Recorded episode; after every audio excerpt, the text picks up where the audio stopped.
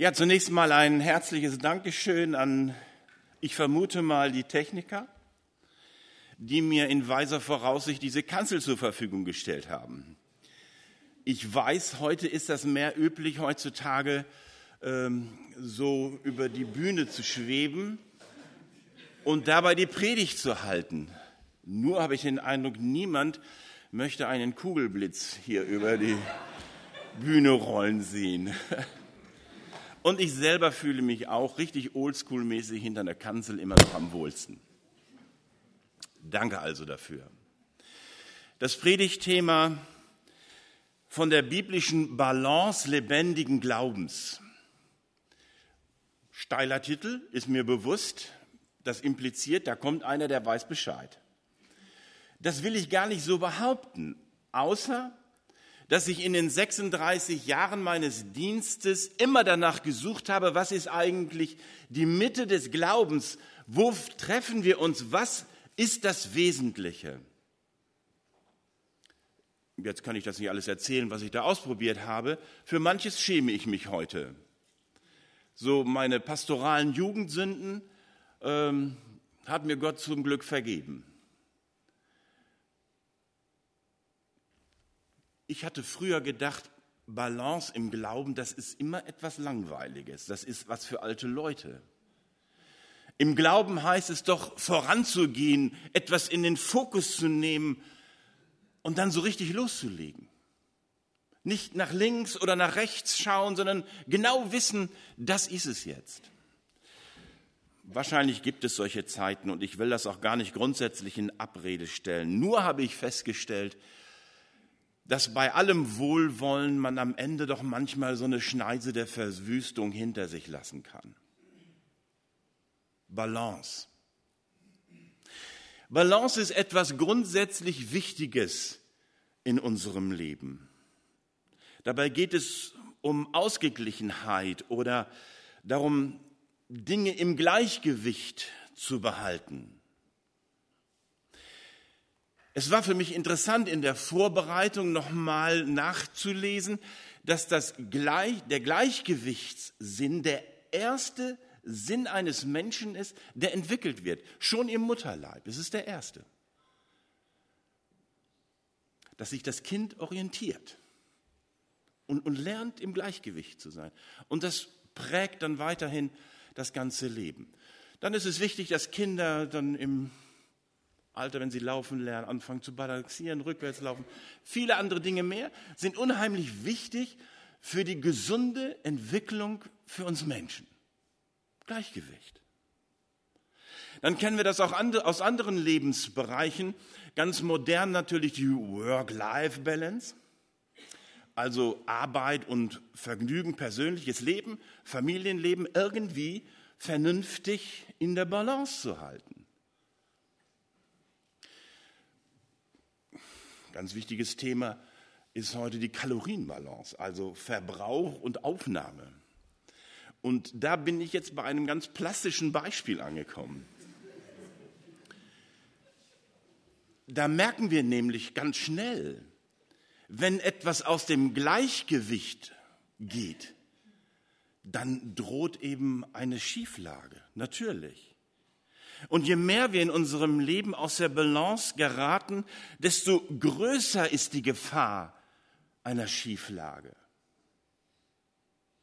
Wenn die Balance im Leben so wichtig ist, in allen Bereichen, wir, wenn wir hinschauen, sie feststellen, ist die Frage dann nicht erlaubt, gibt es dann nicht im Glauben, im Glaubensleben, für den biblischen Glauben eine Balance, die uns hilft, unser Leben zu gestalten? Ich denke schon. Und deswegen möchte ich euch in dieses Thema so mit hineinnehmen. Man kann im Glaubensleben in eine Schieflage geraten. Ja, natürlich. Jesus selbst gibt uns in diesem biblischen Text, den wir eben gehört haben, ich meine die richtige Anleitung zur inneren Balance im Glaubensleben.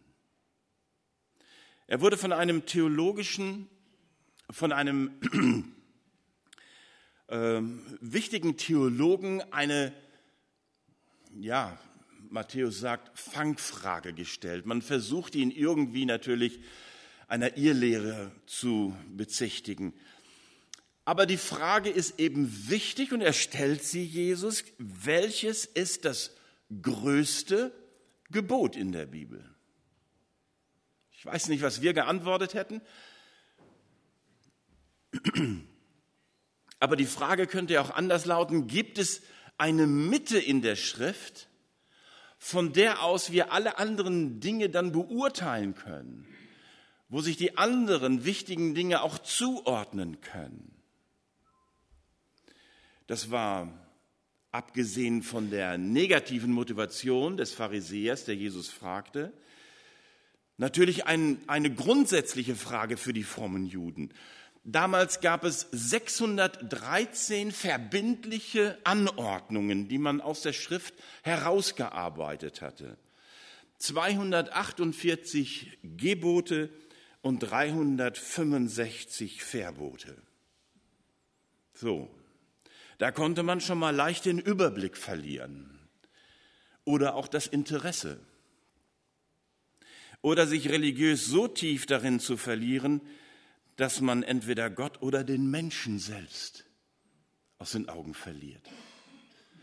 Es ist interessant, die Gespräche Jesu mit den Pharisäern im Neuen Testament mal nachzulesen, wie sehr er darauf aus war, ihnen deutlich zu machen, dass eine menschlich-religiöse Frömmigkeit am wahren Ziel vorbeiführen kann.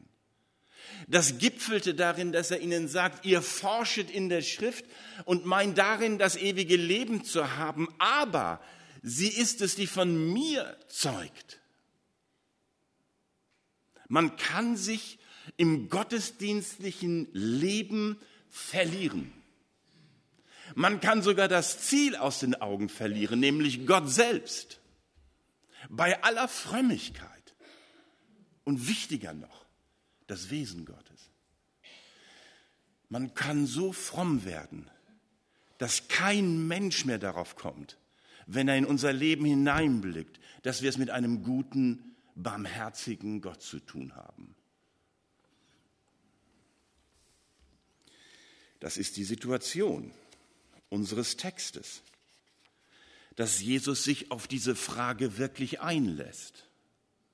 Immer wieder hat er mit frommen Menschen diskutiert, die darauf pochten, dass alle Gebote gleich wichtig sind. Oder dass eben die ganze Bibel Gottes Wort ist, das ist natürlich wahr. Und dass eben dann alles gleich wichtig ist, das ist natürlich falsch. Nicht alles, was wahr ist, muss jetzt richtig sein. Warum haben wir ein altes und ein neues Testament? Matthias, hast du ein Testament gemacht? noch nicht, also gut, noch nicht. Okay, ihr habt eins. Gut, solltest du noch mal eins machen, aus welchen Gründen auch immer. Welches wäre dann gültig? Das ist doch ganz simpel, oder? Wie kommt es, dass uns Leute, im Alten Testament Verse aufschlagen und sagen, so musst du das aber machen? Wenn wir das so machen müssen, dann steht es im Neuen Testament. Das ist eine ganz einfache Regel. Das, was ich an Lehre aus dem Alten Testament ziehe, muss ich im Neuen Testament wiederfinden. So einfach ist das. Und das, was ich aus dem Neuen Testament als Lehre herausfilter, muss ich im Leben Jesu wiederfinden. So einfach ist das. Und Jesus ist gekommen, um den Glauben den Menschen wieder zu bringen, damit sie das Herz Gottes erkennen.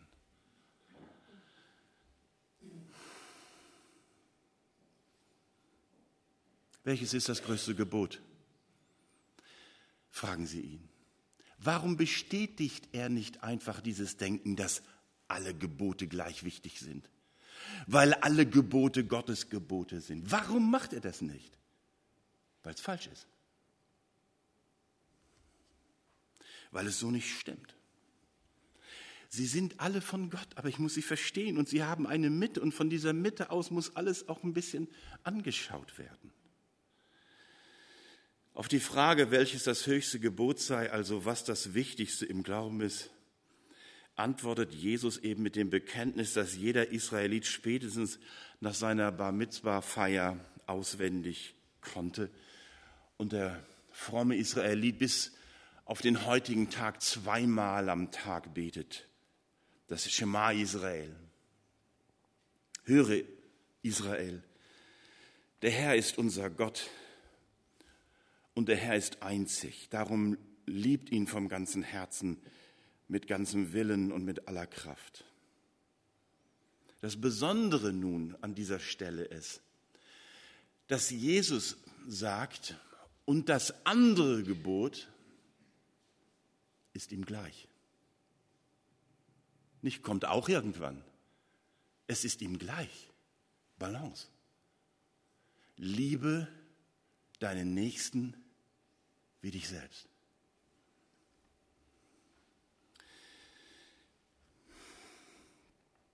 Matthäus sagt am Schluss unseres Textes, an diesen beiden Geboten hängt das ganze Gesetz und die Propheten. Das ist die Mitte. Gott lieben und den Menschen und sich selbst dabei nicht vergessen. Um diese Balance geht es im Glauben. Man könnte sagen, das ist ein dreifaches Liebesgebot. Gott lieben, den Menschen und sich selbst. Was Jesus hier sagt, sind für mich die Balancekoordinaten des Glaubens. Es ist fast atemberaubend einfach. Alle Verkompliziertheit des Glaubens hat hier ein Ende. Die theologischen Experten hatten aus dem Glauben eine, ein angstbesetztes Labyrinth göttlicher Vorschriften gemacht. Statt einer klaren Balance zugeordnet zu Gott, zum Menschen und zu mir selber, ein hundertfaches Wenn und Aber, vielleicht und eventuell und alles Mögliche dazu.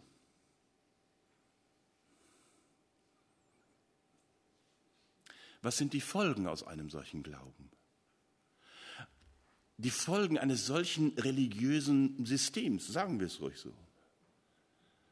Und wir können sie im Neuen Testament nachlesen, in der Begegnung Jesu mit den Menschen.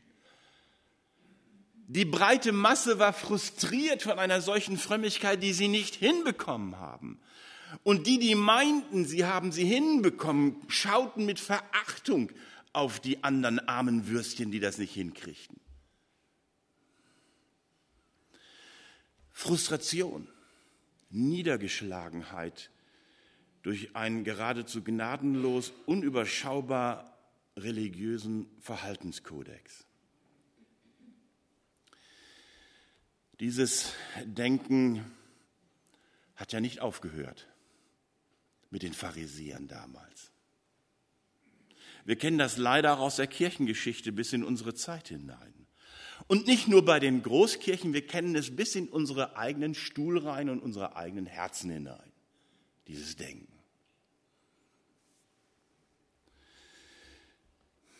Diese fortgeschriebene Fehlentwicklung hat den Glauben um seine gottgegebene Harmonie betrogen.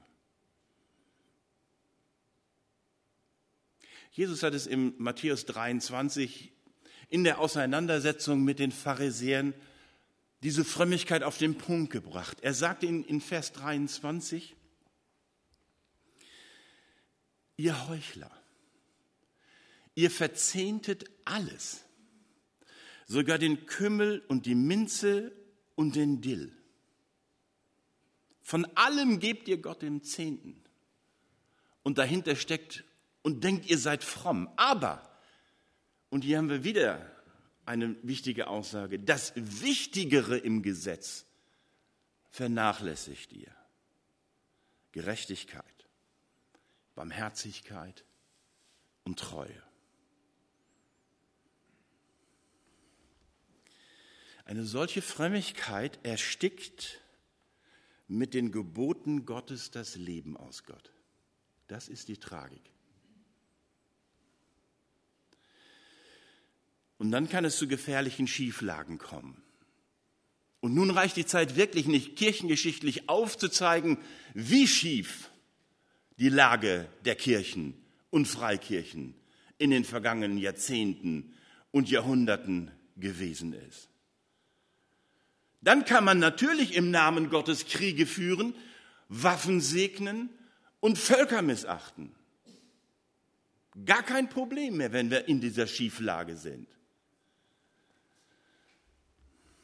Natürlich gibt es dann irgendwann eine geheiligte Inquisition, die dann bestimmt, wie der Glaube zu sein hat und skrupellos genug ist, die, die das so nicht glauben, zu verfolgen. Und dieses inquisitorische Denken ist nicht an ein katholisches Amt gebunden. Das kennen wir auch.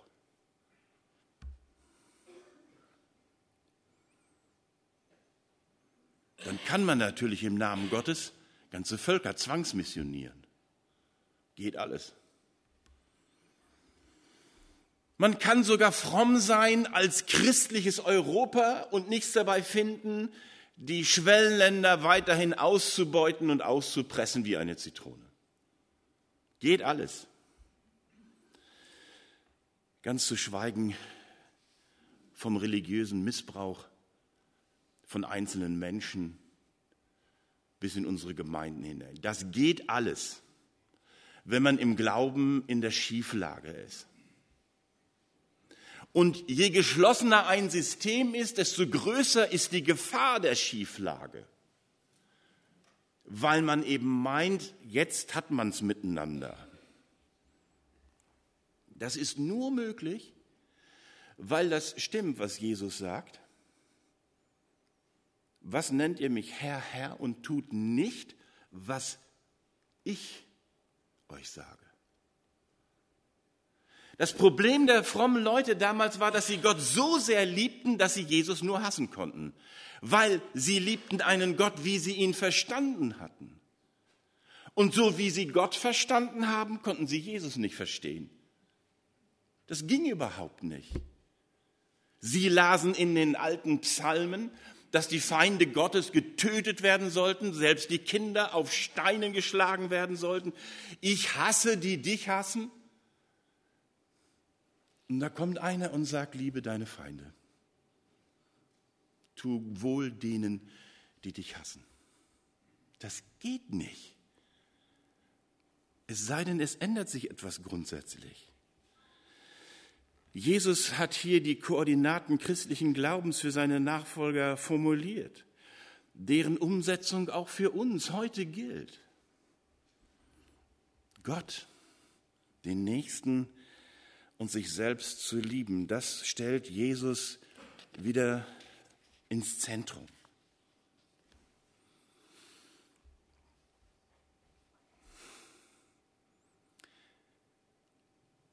Ich habe mich gefragt, wie geht es eigentlich, Gott lieben? Wenn wir nicht sofort wieder in diese Gebotegerechtigkeit verfallen wollen, wie, wie geht das eigentlich? Schönen Gruß von uns. Wie geht das? Und ich bin bei einem ganz simplen Gedanken gelandet, indem ich, wenn ich morgens aufstehe, mein erster Gedanke ist, schön Herr, dass du da bist und dass ich mit dir durch den Tag gehen darf. So wie zwei Verliebte oder zwei reife Verliebte einander das sagen, füreinander empfinden. Auch wenn manche Dinge im Laufe des Tages nicht verständlich sind, aber das Fundament ist da. Herr, Gott, es ist schön, dass ich mit dir unterwegs sein darf. Warum? Weil ich dich liebe. Warum liebe ich dich? Weil du mein Leben neu gemacht hast. Du hast mir vergeben, du hast mir ein Fundament geschenkt, du hast mich bewahrt. Es gibt so vieles. Danke, dass ich auch heute mit dir unterwegs sein darf. Und seinen Nächsten lieben, auch da könnte ein morgendlicher Gedanke helfen. Ich möchte versuchen, an diesem Tag meinem Nächsten nicht bewusst zu schädigen. Stell dir mal vor, alle Menschen würden das denken und zur Arbeit gehen. Wäre schon klasse. Nicht, dass es allen dann immer hundertprozentig gelingt, aber die Richtung stimmt. Und vieles, vieles, vieles an Verletzungen würde an diesem Tag nicht stattfinden. Und ja, ich darf mir auch selber wichtig sein. Ich darf mir selber wichtig sein. Liebe deine Nächsten wie dich selbst. Das sagen uns die Psychologen seit vielen, vielen Jahren, dass der, der sich selbst nicht lieben, nicht annehmen kann, auch Schwierigkeiten mit anderen Menschen hat. Das wollen wir jetzt nicht vertiefen, wollen einfach nur den Gedanken mitnehmen, wenn wir an Gott, an den wahren Gott glauben, bedeutet das, ich darf mir auch selber wichtig sein. Mit meinen Bedürfnissen, mit meinen Schwächen, mit meinen Stärken. Ich darf vorkommen. Das nächste Mal rolle ich hier doch über die Bühne. Ich darf vorkommen. Spüren wir etwas von dieser Harmonie des Gleichgewichtes, wenn wir Gott lieben, wenn wir den Nächsten lieben und wenn ich mich selber auch lieben darf? Es ist doch so einfach.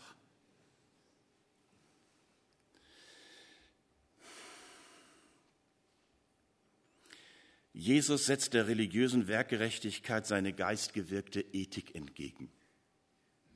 Ich finde den Satz toll. Kann man zwar alles reinstecken, was man will, aber ich finde, der klingt gut. Und darum geht es. Wir denken immer schnell in Moral und dabei geht es um Ethik, also um die innere Haltung unseres Lebens. Die Matrix, auf der alles stattfindet, aus der ich meinen Willen und meine Initiative ziehe, mit Menschen, mit Gott und mir selber umzugehen.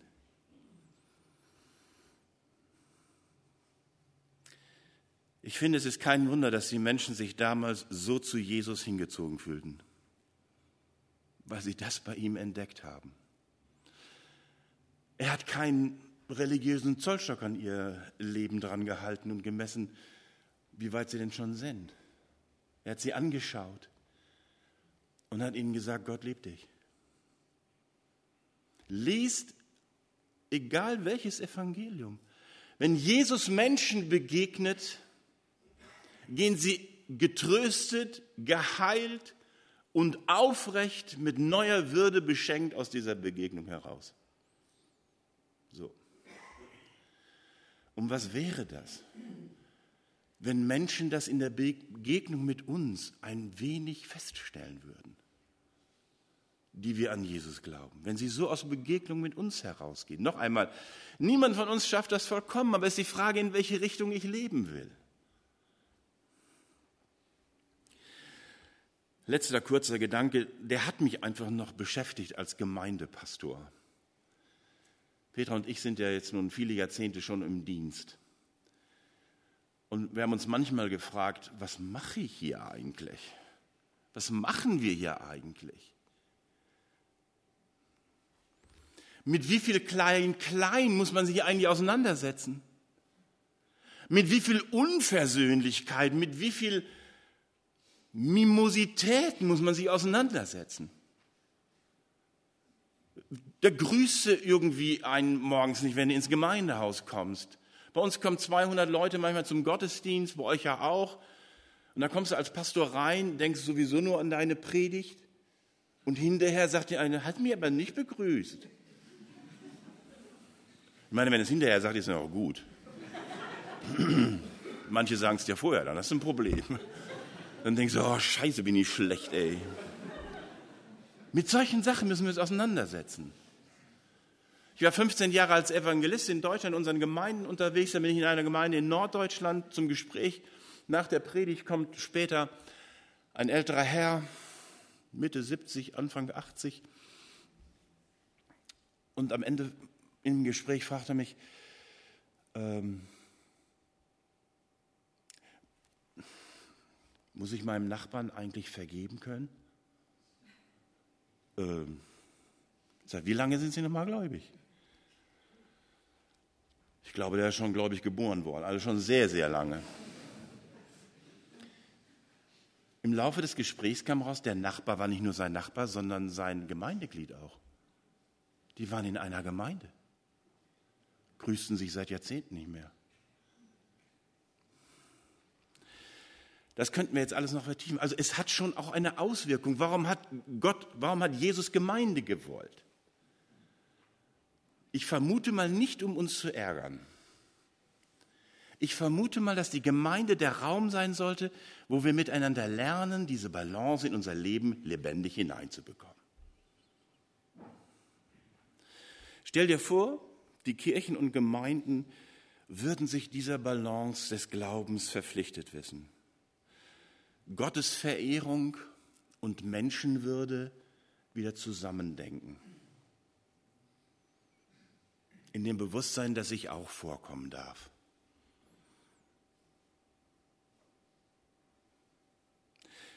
Wer Gott liebt, wird die Gemeinschaft suchen mit ihm, mit den Geschwistern.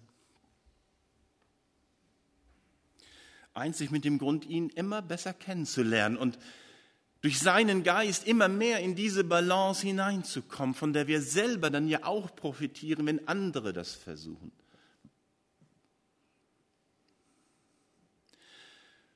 Und eben wenn wir die Menschen lieben, dann werden wir sie annehmen, wie sie sind.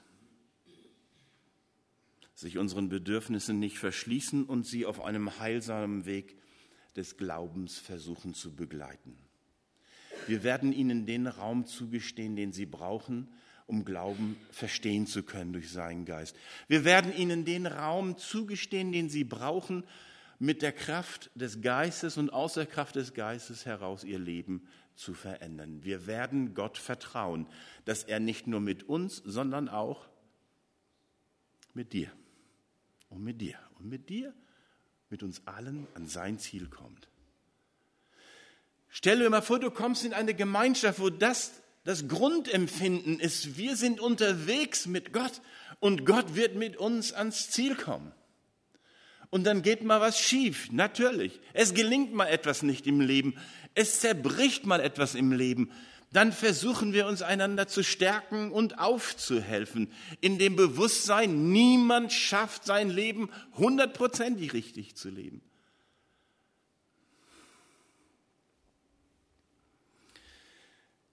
Und jetzt an dieser Stelle meldet sich mein kleines pharisäisches Ego. Ich weiß nicht, wie es euch geht.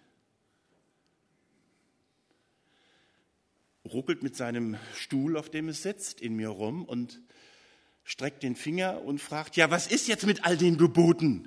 Es gibt doch so viele. Und dann nehme ich mich meines Egos an,